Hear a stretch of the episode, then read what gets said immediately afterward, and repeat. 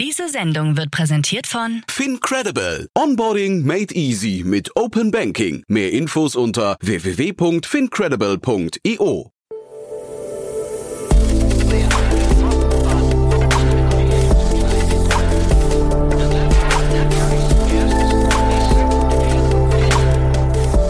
Startup Insider Daily.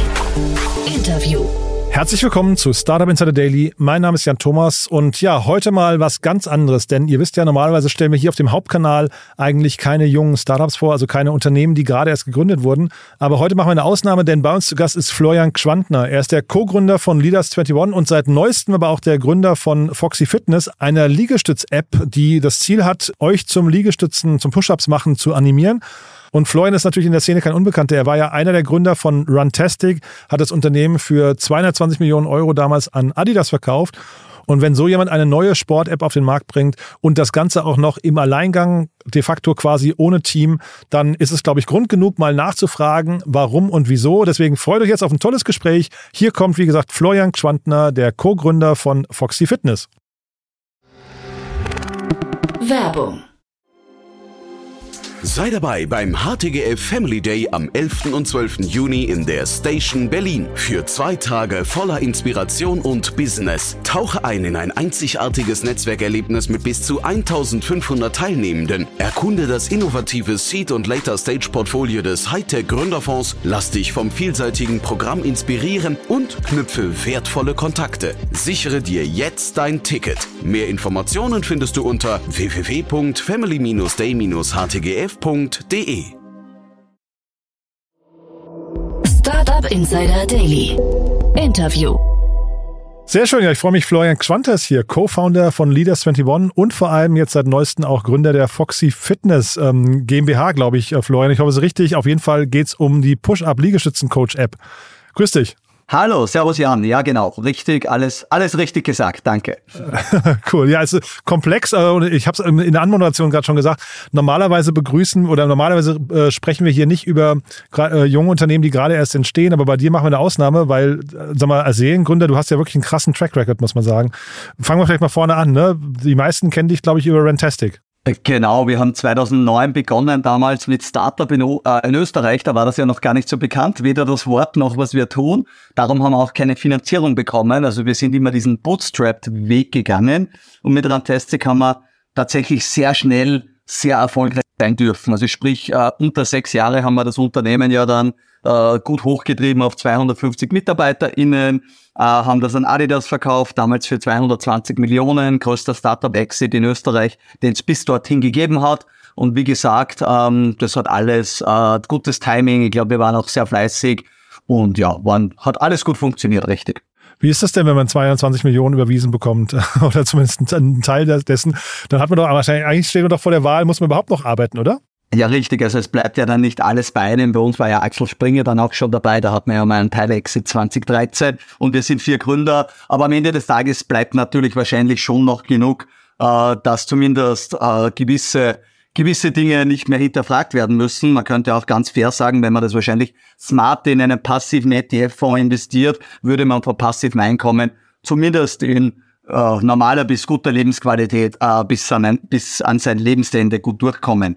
Aber ganz ehrlich, ich meine, jetzt, wenn man Unternehmer ist und viele werden das dann irgendwo auch verstehen, dann besteht ja das Leben nicht aus dem Nichtstun. Und ich glaube, ich habe das auch in einem anderen Interview einmal gesagt, es wäre wohl das Schlimmste, wenn man nichts tun darf, weil ganz ehrlich, nur ein Bankkonto macht einem nicht glücklich.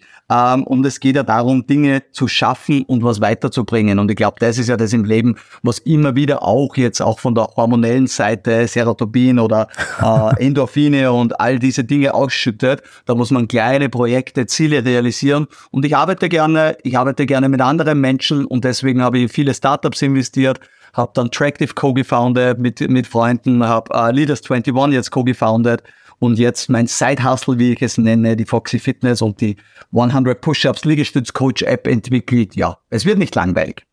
Du hast jetzt gerade von Hormonen gesprochen. Ist das schon das Thema, das sich antreibt oder was, was genau treibt dich jetzt gerade an? Weil, also du sagst jetzt gerade, das Nichtstun wäre furchtbar oder der Gedanke daran, aber ähm, so ein bisschen mal durchatmen wäre wahrscheinlich auch nicht schlecht, oder? Naja, man kann ja auch durchatmen. Also ich habe ja auch nach dem Exit einmal ein bisschen eine Auszeit gemacht, war mal ein paar Monate unterwegs und fairerweise, glaube ich, bin ich jetzt schon in der Lage, äh, mir Dinge besser einzuteilen. Das heißt, ich habe jetzt nicht mehr die Hardcore-Woche, wie das wahrscheinlich äh, zehn Jahre lang bei Runtastic der Fall war, dass man da All-In geht und All-In ist natürlich auch in vielen Stunden, ähm, schlägt sich das nieder, sondern jetzt, ich sage immer, wahrscheinlich sind es so zwischen 35 und 55 Stunden und das ist für mich jetzt nicht hartes Arbeiten. Das ist eigentlich total okay, weil wenn man irgendwie um sechs, sieben aufsteht und dann, ja, der Tag hat ja ein paar Stunden, dann glaube ich, kann man sich Dinge gut einteilen und ich habe sicherlich das Privileg, am Wochenende fast nie zu arbeiten oder nichts zu tun müssen ähm, und all die Dinge, also ich bin eigentlich relativ gut in meiner, in meiner Mitte, glaube ich, was das ganze äh, Thematik Balance und so betrifft. Und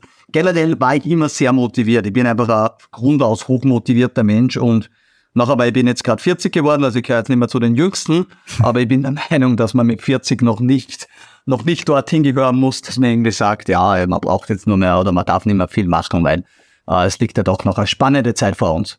Florian, wie hat man sich denn deinen Tag vorzustellen? Das ist ja dann ganz spannend. Also du musst ja dann eigentlich ein Meister im Zeitmanagement sein, weil du hast ja jetzt trotzdem relativ viele Projekte parallel, ne? Genau, es sind wirklich viele Projekte parallel und ich bin äh, kein Meister im Zeitmanagement, sondern irgendwie im geordneten Chaos, würde ich behaupten. Ähm, natürlich sind ein paar, ein paar Dinge strukturiert. Jetzt habe ich beispielsweise am Montag habe ich einiges schon fix mit meinen damaligen Gründerkollegen von Runtastic, wo wir unsere Beteiligungen durchgehen und alles, was Startups und Vorsachen sind. Ah, dann mache ich auch meine privaten Beteiligungen gerne schon am Montag. Dienstag, Mittwoch sind meine Leaders 21 Tage sozusagen mit auch Office am ganzen Dienstag und Team und Sales Aufgaben. Und dann ist eigentlich noch ein Tag so definiert für die äh, Foxy Fitness, für die Push-Up App.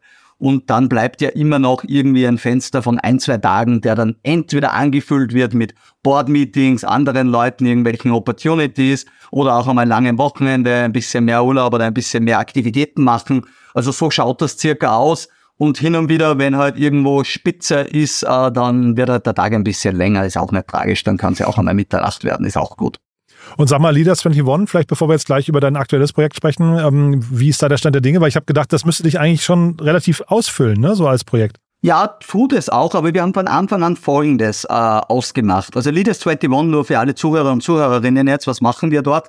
Wir bilden dort Mitarbeiter und Führungskräfte aus, indem wir ihn äh, diese Leute mit äh, den 21st Century Skills equippen. Was heißt das? Wir haben eine Reihe an Soft Skills, äh, sieben Kernkompetenzen, zum Beispiel Awareness, Growth Mindset, äh, Zusammenarbeit, Kommunikation, Teamorientation, Leistung und Agilität. Und du kannst über eine digitale Plattform mit 30 bis 45 Minuten Lernen pro Woche deine Skills hier verbessern. Und das verkaufen wir B2B SaaS an Unternehmen und parallel macht man da auch noch Coaching und Consulting, wenn notwendig dazu. Haben wir vor zwei Jahren gegründet, sind jetzt 30 MitarbeiterInnen, äh, machen schon siebenstellig Umsatz und äh, entwickelt sich ganz gut. Aber ich war von Anfang an dort nicht der CEO, sondern nur der Co-Founder und ein ehemaliger Mitarbeiter von mir, von Runtastic, ein Kollege, der Thomas Klein, der ist als CEO. Und ich nehme immer gern die Analogie vom Fußball her oder die Metapher. Er ist am Spielfeld mit der Kapitänschleife mit unserem tollen Team und ich bin ein bisschen mehr schon auf der Trainerbank. Ich nutze meine Kontakte, um gute Spieler zu bekommen. Ich nutze meine Kontakte, dass wir äh, mit anderen guten äh, Mannschaften oder Unternehmen spielen dürfen, indem dass wir unsere Know-how weitergeben und ähm, all meine Erfahrungen. Aber das mache ich halt unter Anführungszeichen nur so zwei, drei, zwei bis drei Tage die Woche. Also es ist mein Hauptprojekt operativ gesehen, aber es war immer so gestaltet. Ich habe über 40 Startup-Beteiligungen, dass es von Anfang an ganz klar kommuniziert war, dass ich das nicht Vollzeit machen kann. Und wie ist die Brücke von Rantastic zu Leaders 21 oder auch von Tractive zu Leaders 21? Genau, also der Thomas hat bei äh, Rantastic gearbeitet. Der ist in einer Zeit gekommen, wo wir sehr schnell gewachsen sind, so von 100, von 100 auf 170 Mitarbeiter, mit viel Chaos. Die Organisation ist nicht nachgewachsen, wir aber die Leadership-Teams waren nicht ready, viele Personen im Unternehmen waren nicht ready, die Organisation, das Organigramm. Und der Thomas hat damals einen unglaublichen Job gemacht, wie man Menschen entwickelt, wie man Organisationen aufgestellt. Wir haben dann OKRs eingeführt eingeführt, äh, agile Softwareentwicklung und, und, und. Und er wollte immer Menschen entwickeln, Menschen besser machen und hat mir damals dann einfach sechs Jahre später, da war ich gar nicht mehr bei Rantastic und er wollte dann auch weiterziehen und hat gesagt, er möchte unbedingt selbstständig sein. Er würde gern mit mir oder ob ich mit ihm arbeiten möchte. Habe ich gesagt, sehr, sehr gerne, weil er echt einen mega Job immer gemacht hat.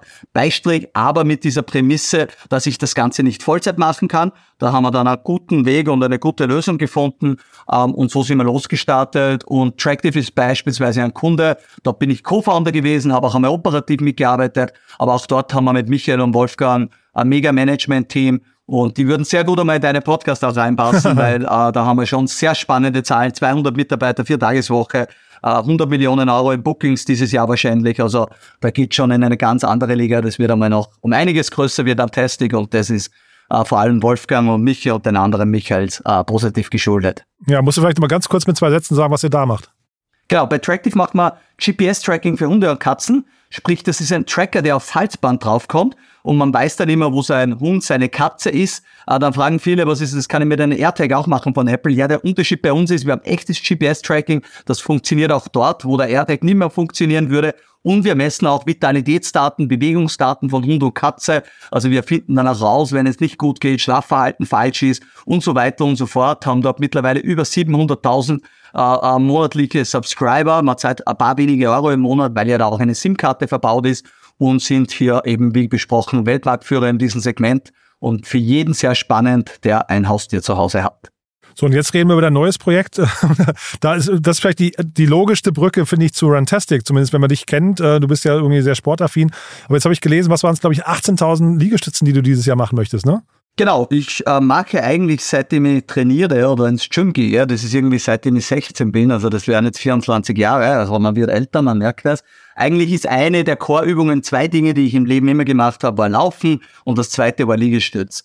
Und das war eigentlich die größte Motivation. Es gibt da in der Welt draußen keine gute Liegestütz-App. Und ich habe jetzt drei Jahre lang eigentlich ein bisschen gegen mein Narrativ, ähm, weil ich immer so gesagt habe, ja, man müsste das ja wieder machen und die beste Liegestütz-App und, und, und. Und dann habe ich mich irgendwann selber erwischt und habe mir gedacht, erstens, ich bin Unternehmer, zweitens, äh, Apps sind eigentlich mein, äh, mein Metier, wo ich mich wirklich gut auskenne.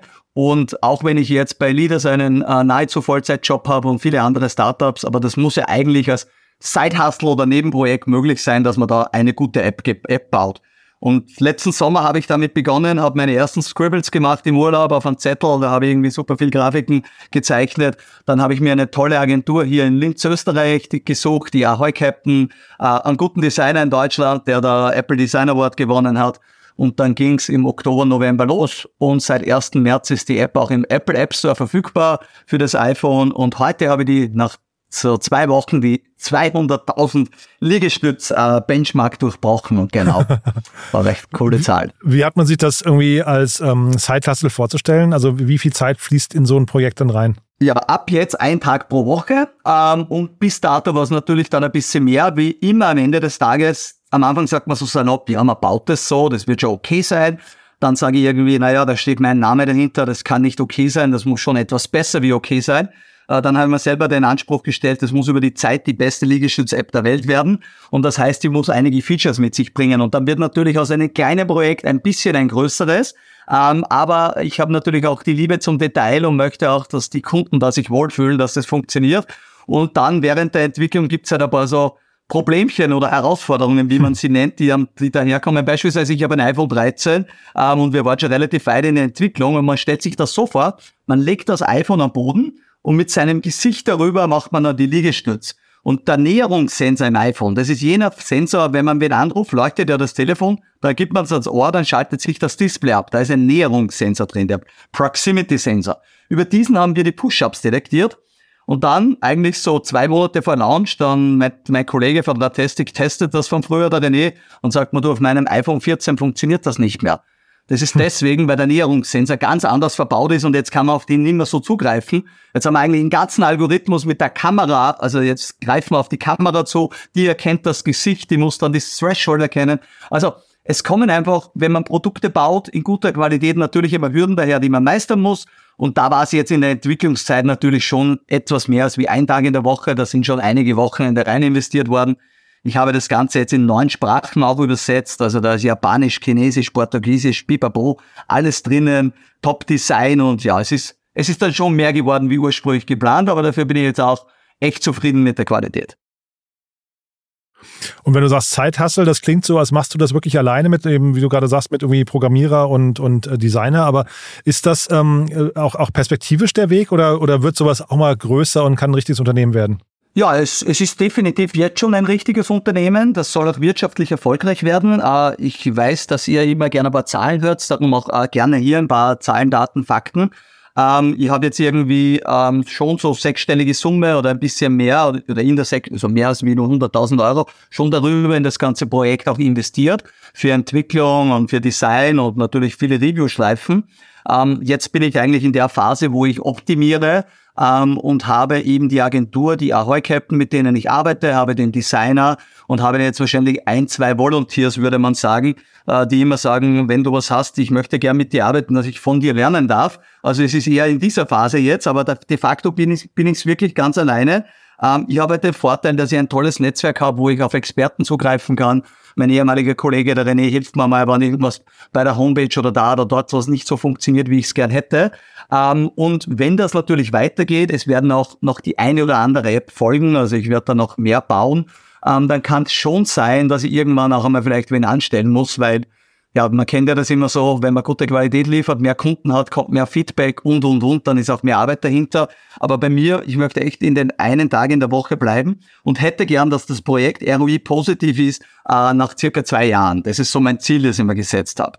Das ist vielleicht ein bisschen konservativ in meinem innersten Herzen oder Kopf, äh, würde ich gern glauben, dass es schneller geht, aber umgekehrt, das Schöne ist, ich bin jetzt auch nicht davon abhängig, ich muss das nicht mehr exiten oder so. Ich hätte gerne ein Projekt, was mir eigentlich gutes Geld monatlich reinbringt, einen weiteren Income Stream, damit ich einfach in neue Startups und in das Projekt investieren kann. So ist meine Einstellung. Und wenn du jetzt mal deine Rollen vergleichst, ähm, du warst Gründer ähm, oder Teil eines Gründerteams, dann hast du ja gerade gesagt, dann bei Tractive war es schon ein bisschen anders, da bist du dann hast du dich operativ rausgezogen. Bei äh, Leaders genau. 21 bist du quasi von Anfang an an der Seitenlinie gestanden und jetzt bist du wieder quasi derjenige auf dem Spielfeld. Was sind so die Rollen? Also was ist der Unterschied und welche Rolle reizt dich am meisten? Hast du das quasi vermisst, auf dem Spielfeld zu stehen? Ich habe es insofern vermisst, dass man wirklich in einem B2C-Produkt, in einem kleinen Single-Purpose-Use-Case-Produkt, das taugt man halt. Gerade App bauen, glaube ich, ist einfach eine Leidenschaft, die ich sehr gerne habe. Ich lerne bei Leaders sehr viel im B2B-Business und kann da auch viel mein Netzwerk nutzen. Das ist auch meine Rolle dort, aber da kann ich auch viel von den Erfahrungen weitergehen. Und was mir eben bei dem Side-Hustle wieder Spaß macht. Und das ist vielleicht schon ein ein gutes Learning auch für Leute, die einmal ein Exit und so gehabt haben. Und man könnte ja sagen, ja, was tut man jetzt? Ich habe schon für mich herausgefunden, dass jetzt nur in Startups investieren und noch einmal, ich habe über 40 Startup-Investments, also richtig viele, ähm, wäre wahrscheinlich trotzdem für meine Zufriedenheit zu wenig so immer nur den Input zu geben, Board-Meeting zu haben, Probleme zu lösen und halt meistens ist mir ja dann als Investor oder als Business Angel auch wichtig, wenn es wo brennt, ähm, da äh, Feuer löschen zu helfen. Ähm, das ist eh nett, aber das ist mir irgendwie, das kann ich in 20 Jahren auch noch machen, gefühlt. Ähm, und jetzt selber mitzuarbeiten oder das eigene Projekt jetzt wieder zu haben, auch wenn es nur ein kleines ist, was vielleicht ein Tag in der Woche ist, macht unglaublich viel Spaß, wenn man seiner Passion nachgehen kann und vor allem auch schön, ich muss da jetzt nicht großartig wen fragen. Ich muss nichts abstimmen. Und ich bin halt ein Produktmensch. Und ich weiß genau, ich sage dann zum Designer, äh, der einfach stundenmäßig abrechnet und der aber guten Input liefert, lass uns das dann auf 10 Pixel weiter rüber verschieben, den Button etwas größer machen, die Farbe da ändern und das und das so machen. Und das liebe ich halt, weil da ist halt echt Geschwindigkeit drinnen. Mhm. Es ist ein, es ist wahrscheinlich ein Schlauchboot, was aber trotzdem jetzt irgendwie einen 50 PS Motor drum hat. ähm, und da muss man halt gut damit umgehen können, weil ähm, ich glaube, ich bringe unglaublich viel äh, weiter in der kurzen Zeit. Ähm, aber man muss halt immer auch aufpassen, wie gut skaliert das. Aber momentan, also die Erfahrung ist echt eine gute. Mir macht's echt Spaß, so wie ich mir das selber jetzt alles ein bisschen aufgebaut habe. Und wenn ich mir jetzt so deine Businesses angucke, dann sind das die, die wir gerade besprochen haben, alles Subscription Cases. Ne? Äh, ist das quasi auch, sag mal, schon eine Bedingung ja. für dich, dass man also irgendwie in so eine, in so eine, so eine Dauer, also einmal akquiriert und dann in so eine, so eine Dauermonetarisierung kommt? Ja, dort fühle ich mich wahrscheinlich am wohlsten. Ich bin auch in anderen Firmen wie Woon, die Kinderfahrräder investiert. Dort haben wir jetzt noch keine Subscription, aber selbst dort zum Beispiel kann eine Subscription interessant sein. Das Kind von ein bis, bis drei Jahren ein Fahrrad, dann das nächste und so. Also es ist schon so ein Grundtenor. Ich glaube, wir haben damals sehr bald bei Runtastic begonnen äh, mit Subscription Business. Wir haben das ganz gut verstanden. Äh, ich verstehe auch die Zahlen oder die Unit Economics besser dort und ich glaube, es ist halt immer gut, wenn man Dinge optimieren kann und wenn man dann versteht, seine klassische Customer Acquisition Cost versus Lifetime Value versus wo kann ich Conversions optimieren, dann finde ich das halt unglaublich spannend. Ähm, und ja, das sieht man schon sehr viel bei mir, weil da ist ja enorm viel Erfahrung. Wie gesagt, wir haben bei Rantastic da alles in Subscription Business gehabt. Wir haben bei Tractive 700.000 plus Subscriber. Ähm, ich habe jetzt meine ersten 218 Subscriber in der Foxy Fitness. ähm, wir haben unsere ersten 300 äh, Lizenzen oder ein bisschen mehr als bei Leaders 21. Ja, also du hast durchaus recht, es geht alles in diese Richtung. Und 218 heißt, äh, das sind Paid Member, weil ich habe gesehen, ich glaube 20, 20 Euro im, äh, im, im Jahr, ne? Genau, 19,90 Euro im Jahr, genau, das sind Paid Members, man kann auch monatlich nehmen, aber die ist halt wesentlich teuer. Also so der, die Regel oder der Schmäh Nummer eins. Äh, monatlich wäre das natürlich viel teurer, man bringt die Leute in die Yearly Subscription gut rein, aber ganz ehrlich, mit 20 Euro bekommst du auch wirklich eine mega tolle App mit vielen Features, mit Strix, mit Leaderboard, äh, mit Ranglisten, wo du dich mit Projekten vergleichen kannst, mit einem Trainingsplan, mit Statistiken und Ziele und so weiter und so fort. Ähm, da trinkt man mal äh, vier Bier weniger wahrscheinlich oder drei, je nach Preise, wo man zu Hause ist und investiert einmal in seinen Körper, kann unglaublich viel Spaß machen und, und dann ist, glaube ich, auch wieder fair für alle. Und genau, so ist die Idee. Richtig. Und da muss ich einmal fragen, so deinen Blick auf dieses ganze Apple-Provisions, äh, diese Debatte, die es jetzt ja gerade gibt, ähm, wie schaust du da drauf? Ähm, ich glaube, es sind ja 30 Prozent im App Store, ne?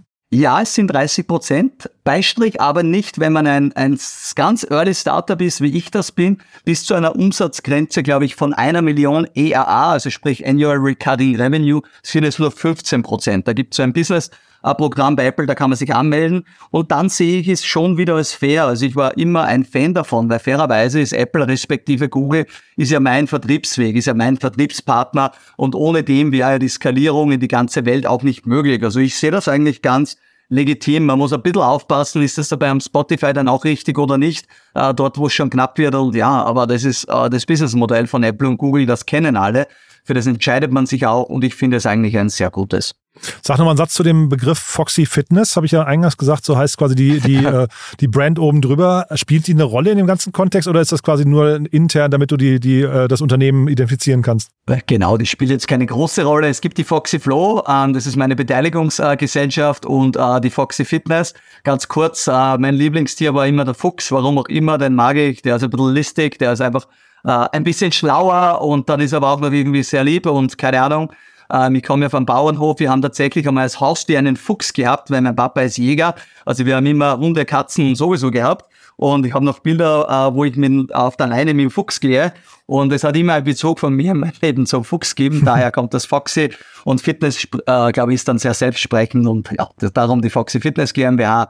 Und äh, die App-Gruppe heißt 100, also 100 Push-Ups. Ähm, es wird irgendwann dieses Jahr die 100 Burpees kommen und dann kann vielleicht da noch mehr kommen. Ah ja, das wollte ich mich wissen, genau. ob das quasi ein ganzer Kosmos wird, aber dann ist quasi nicht Foxy Fitness die, die Dachmarke, sondern 100, ja? Ja, genau, die 100 Fitness App Compilation, da, wird's, da wird noch ein bisschen mehr kommen über die Zeit. So mein Plan. Sehr, sehr spannend. Was, was sind jetzt so die Herausforderungen noch für dich da? Also äh, Kundenakquise äh, oder Nutzerakquise ist natürlich irgendwie ein Thema, aber ich sehe, die hast du quasi täglich oder stündlich im Blick, ja. Ähm, was sind so andere Themen, die noch, noch äh, quasi vielleicht auch dafür sorgen können, dass du die Lust verlierst? Ähm, na, ich glaube, die Luft verliere ich nicht, weil ich selber jeden Tag meine Liegestütze mache. Ich bin, ähm, warte mal, ich mache kurz auf parallel, ich bin sofern äh, transparent. Äh, Status Quo, 1. März ging die App live, ich bin bei 1819 wow. ähm, Liegestütz, also mein Ziel von 1500 dieses Monat gut überschritten und habe einen ein, also einen 20-Tage-Streak, also jeden Tag auch gepumpt. Also die Lust werde ich da nicht so schnell verlieren. Ich glaube, was sind die Herausforderungen? Also jetzt ist einmal natürlich eine gute Stabilität in der App. Es gibt ein paar Bugs zu fixen. Ähm, das ist, glaube ich, ganz normal, wenn man ein Produkt neu launcht äh, parallel ein paar Verbesserungen zu machen. Beispielsweise, ich gebe da ein Beispiel, weil ich mag ja das Micromanagement. Wenn man jetzt äh, eine Session abgeschlossen hat und man geht auf die Rangliste, dann sieht man nur einen Screen, der sagt, bitte anmelden, damit du Teil der Rangliste sein kannst. Und ich glaube, viele Leute verstehen das jetzt zu wenig. Was ist überhaupt die Rangliste? Jetzt bauen wir das so zum Beispiel um. Wenn du das erste Mal in die Rangliste gehst, dann siehst du das weltweite Leaderboard. Da sind jetzt schon über 300 Menschen drinnen. Und erst nach drei Sekunden kommt der Screen, der blockiert dich und sagt, wenn du in dieser Rangliste dabei sein willst, jetzt mit Google oder Apple anmelden, dann hast du dort schon einen besseren Bezug. Und ich rechne damit, dass wir da unsere Conversion verdoppeln. Dass wir dann doppelt so viele Leute in die Rangliste reinbekommen. Warum möchte ich Leute in die Rangliste oder Menschen reinbekommen? Weil ich weiß, wenn da jemand drin ist, dann lädt er wahrscheinlich andere Freunde ein und ist dann mit denen aktiv und kompetitiv und matcht sich mit denen. Das heißt, ich habe mehr Engagement und ich habe mehr den Effekt, dass Menschen, andere Menschen in meine App reinbringen. Und somit gehen mein Lifetime Value pro User wieder rauf und ich kann theoretisch später wieder mehr in der Customer Acquisition ausgeben. Und all die Kennzahlen und die Kleinigkeiten halt zu verbessern und zum Beispiel ich erkläre jetzt noch nicht, wie die App funktioniert. Ne? Und dann sind User überfordert und wissen nicht, muss ich das Telefon am Boden legen oder auf die Wand stellen? Und nein, man muss es am Boden legen. Das Skin sollte ein bisschen, also circa am vorderen Teil der, des Telefons sein. Und die Dinge, da war, da war jetzt gerade Animation und das muss ja immer alles in neuen Sprachen übersetzt werden. Das heißt, das ist auch schon ein Prozess. Parallel durch die Prozesse optimieren. Ja, und all die Dinge. Und ich tu nur, heute habe ich 40 Support-E-Mails beantwortet um 6.30 Uhr in der Früh. Also man ist halt so äh, der, das Mädchen für alles oder der Mann für alles. Und es ist irrsinnig spannend. Also wirklich für das, man muss schon optimieren, aber es macht auch irrsinnig viel Spaß. Darum wird es das noch eine ganze Weile geben, genau. Die Endausbaustufe, wo ich natürlich hin möchte, dass man auch die Apple Watch mitverwenden kann. Und viele Leute fragen jetzt schon an, na, wann gibt's denn das bitte für Android-Betriebssystem? Und auch hier, ich glaube, es sind spannende Zahlen, Daten, Fakten, aber so ein bisschen zeigt die Welt, wenn du was auf Android baust, kannst du circa mit 20 bis 25 Prozent von der Monetarisierung von iOS rechnen. Mhm. Das heißt, ich muss mir schon meine Unit Economics anschauen und überlegen, wenn ich das jetzt auch auf einem zweiten Betriebssystem baue, wo ich es warten muss, kostet Geld, kann sich das auch überhaupt alles ausgeben, um dann wirtschaftlich äh, wieder wirtschaften zu können. Umgekehrt kann ich sagen, ich bekomme viele mehr Leute in die Rangliste rein, das ist nicht nur iOS-User, sondern Android-User, wie engage das und, und, und. Und so ist halt mein, mein Mikrokosmos äh, auf einer einfachen kleinen App, wo ich aber glaube, dass sie das Potenzial hat, dass die auch wieder ein bisschen größer wird über die Jahre. Let's see. Das ist Sehr dann cool. meine Herausforderung. Ja, müssen wir vielleicht irgendwann nochmal ein Follow-up machen, um zu gucken, was es vielleicht noch für Learnings gibt, weil es ist natürlich wirklich ein spannender Weg, den du da einschlägst. Den, den sieht man so relativ selten, glaube ich, dass jemand dann sagt, ich will es trotzdem mal wissen, so im, äh, quasi als also fast Solo-Entrepreneur ne? oder, oder als Mini-Team. Genau, richtig. Ist schon, schon sehr spannend. Du, vielleicht ganz zum Schluss nochmal, aber wahrscheinlich kannst du da oder möchtest du wahrscheinlich auch nichts zu sagen, dieses ganze Thema, dass Adidas sich jetzt von Rantastic, dass sie da die, quasi die Marke beerdigen, äh, nimmt einen sowas emotional noch, noch irgendwie stark mit oder ist das jetzt für dich schon sehr, sehr weit weg? Ja, richtig. Also viel sagen kann ich eh nicht dazu. Es ist tatsächlich schon relativ weit weg. Weißt du, ich bin Ende 2018 rausgegangen, mhm. ähm, das Team super hinterlassen und bis auf letzte Woche waren da auch alle Leute voll angestellt. Man ja. muss natürlich, ja, man muss nur die Augen aufmachen äh, und Adidas ein bisschen verfolgen. Es sind schwierige Zeiten für ganz viele Unternehmen da draußen. Haben wir ja auch bei Meta und bei diversen anderen Companies äh, Layoffs gesehen. Also ich glaube, das ist jetzt auch nicht ganz überraschend. Auf der anderen Seite, wie gesagt, also ich bin bin seit fünf Jahren äh, weg. Ähm, das Gute ist, dass da äh, die Apps oder die Running App noch super gut funktioniert, dass auch die Contribution von den Rantastic-Usern immer gut funktioniert hat. Und wahrscheinlich ist es nur eine logische äh, Weiterverfolgung, die äh, Rantastic-Marke in Adidas reinzubringen. Also das ist jetzt auch nicht ganz überraschend, wenn man da wirklich ein bisschen weiter oder ein bisschen näher das beobachtet.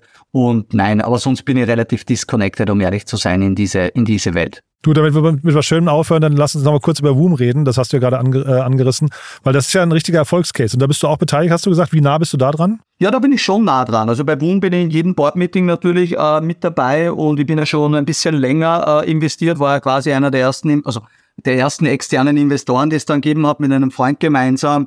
Ähm, da ist ja mittlerweile dann noch 468 Capital reingekommen, Alexander Kudlich und jetzt auch Jepsen in der letzten Runde. Ähm, und das ist schon ein, ein tolles Thema. Und ja, wir haben einfach mega gute Kinderfahrräder ähm, und sind dann schon international. Wir haben natürlich ein bisschen eine Challenge gehabt in der Corona-Zeit, jetzt auch mit Supply Chain und Co. Wohnfahrräder, jeder, der das weiß, äh, die bekommt man nicht so einfach. Die sind jetzt nicht so billig. Der Vorteil war immer, man kann die sofort um den gleichen Preis nach fünf Jahren immer noch weiterverkaufen, was eine Challenge für uns fast ist. Aber wir müssen uns jetzt ein bisschen mehr dem E-Commerce widmen. Amerika wird ein Riesenthema für uns, weil dort sehen wir einen Riesenmarkt und wir, wir haben dort schon eine Niederlassung in Austin, Texas ähm, und vielleicht auch das ganze Thema Subscription noch einmal reinschauen, weil es wäre einfach perfekt, wenn man ein kleines Kind hat, äh, mit Wum beginnen, mit Wum 1 mit dem Laufrad und dann bis Wum 6 oder Wum 5, bis das einmal 14, 15, 16 ist, eigentlich den, das Kind komplett mitverfolgt und es ist ein unglaublich gutes Produkt, das einfach unglaubliche Vorteile bedient. Also jede, jede Eltern, die einmal ein Wum-Fahrrad besessen haben, wissen, dass es das beste Kinderfahrrad der Welt ist und das macht Spaß, dort was zu machen, ja. Super. Und ich habe gelesen, also weiß nicht, ob du kommentieren magst, aber 100 Millionen Marke wird, also Umsatzmarke wird geknackt. Ne? Das ist irgendwie schon eine Größe. Genau, die wurde geknackt. Ja, also ja, ja, da sind wir schon weltweit ein guter Player. Und was wir anders gemacht haben, ähm, die meisten anderen Fahrradhersteller haben halt ein großes Rad klein gemacht. Boom hat von Anfang an die Gründer nur wirklich auf Kinderfahrräder. Sprich, die haben am Anfang wirklich Kinderhände abgemessen. Du siehst da auf dem Griff, der ist anders von der Ergonomie. Die Bremsen sind mit grün gekennzeichnet, die Hinterbremse, weil Kinder zwar nicht links, rechts unterscheiden können, aber Farben unterscheiden können. Es gibt einen Kettenschutz, wo man keinen Finger reinbringt. Der Lenkeinschlagwinkel ist nicht so groß, dass du den so querstellen kannst, dass, dass quasi das Kind überschlägt. Und das ist halt die Liebe zum Detail und da bin ich auch mhm. wieder zu Hause, weil ich liebe halt dieses Produktmanagement, teilweise auch auf Mikroebene, weil es ist so ein großer Unterschied, das verstehen ganz viele Menschen nicht. Ein so 95% Qualitätsprodukt oder 100 macht ganz viel aus. Nur die letzten 5%, die sind so schwierig in der Entwicklung und in der Umsetzung. Und wir Endkunden, wenn du das dann nutzt, für dich ist das so, ja, das funktioniert gut. Und du denkst gar nicht nach, warum. Aber es macht einen unglaublichen Unterschied, die letzten fünf Prozent zu gehen. Und da, wenn ich irgendwo mithelfen kann, bin ich natürlich immer gern dabei. Du, aber lass mich da noch mal ganz kurz nachhaken, Florian, weil das ist ja spannend. Diese letzten fünf Prozent, das können ja auch, du hast ja gerade gesagt, ähm, kann kompliziert sein, kann aber auch sehr, sehr teuer sein. Ne? Wann weiß ich denn, ob sich dieses ähm, Investment in die letzten fünf Prozent noch rechnet? Das rechnet sich immer. Wenn du Produkte baust, rechnet sich das immer. Es ist eher umgekehrt. Es wird teuer, wenn du es nicht machst. Ah, Weil wenn du ein 90, 95 Prozent Produkt hast, wirst du über die Zeit Kunden verlieren. Und es wird jemand geben, der eines besseres, vor allem User Experience baut. Es geht gar nicht ums Produkt selber, ist auch ganz, kommt immer darauf an, Hardware, Software. Aber die User Experience, und das ist ja, Apple ist ja ein, ein Vorzeigeunternehmen, ähm, das ja Dinge nicht neu erfindet oder oft die schlechtere Kamera hat, aber trotzdem mehr, mehr Verkäufe hat oder die AirPods oder was auch immer. Die Dinge funktionieren halt von vorne bis hinten. Kunden haben sich gar nicht überlegt, brauche ich das? Also ich habe schon Wireless-Kopfhörer zum Laufen bei Runtastic verwendet von, ich glaube, von acht verschiedenen Marken. Und der größte Painpoint war eigentlich das Laden, Anstecken irgendwo, weil du hast die Dinge dann so einzeln an Micro-USB und Pipapo angesteckt und Apple hat es einfach smart erbaut, hat das Case dazu gebaut, was du einstecken kannst und gleichzeitig das Ladecase war. Oder anderes Beispiel, ich habe dieses Whoop Fitness-Armband droben und wir haben ja selber Fitnessarmbänder gebaut, diesen Rantastic Orbit. Mhm. Aber ich glaube, das sind plastisch gute Beispiele. Und was haben wir gesehen? Die Kunden geben den runter zum Laden, stecken ihn bei der Steckdose am USB irgendwo an, dann fahren sie weg, sind dann drei Tage auf Urlaub, haben jetzt vergessen, den wieder aufzugeben und auf einmal geht das Habit weg. Man hat jetzt seinen Streak verloren, man hat nicht mehr alle Daten. Was hat Whoop gemacht? Die haben einen Wireless Charger gemacht. Ich muss mein Armband nicht vom Arm runternehmen. Ich stecke das rauf und charge es, während ich es nutze. Und das ist natürlich ein Game Changer, weil du das Ding nicht mehr runtergibst. Du brichst mhm. das Habit nicht mehr. Und das sind so die kleinen Product Tags, die der Endkonsument, der denkt sich nur, ja, macht eh Sinn. Aber der denkt nie darüber nach, was werden gewesen, wenn die das nicht gemacht hätten. Und das ist eben Weltklasse User Experience und das ist so eine Thematik, mit der ich mich unglaublich gerne beschäftige. Mega cool, Florian. Ja, du, vielen Dank. Das hat wirklich großen Spaß gemacht, muss ich sagen. Viele spannende Learnings drin. Zum einen natürlich aus deinem Werdegang, aber zum anderen natürlich auch, was du jetzt gerade geteilt hast zum Aufbau deiner neuen App.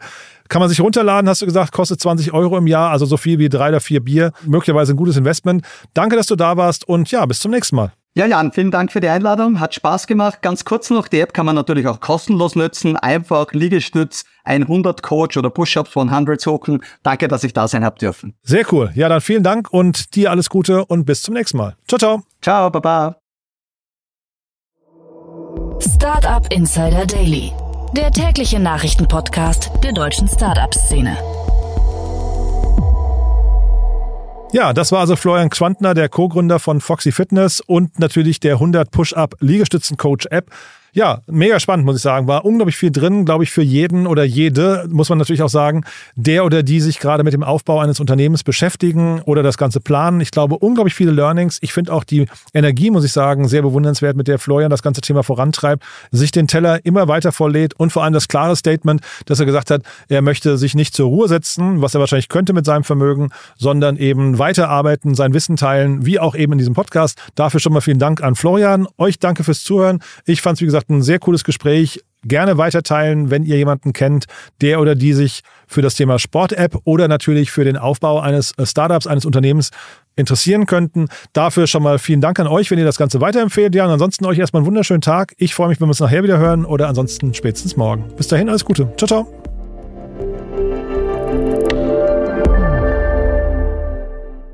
Diese Sendung wurde präsentiert von Fincredible. Onboarding made easy mit Open Banking. Mehr Infos unter www.fincredible.io.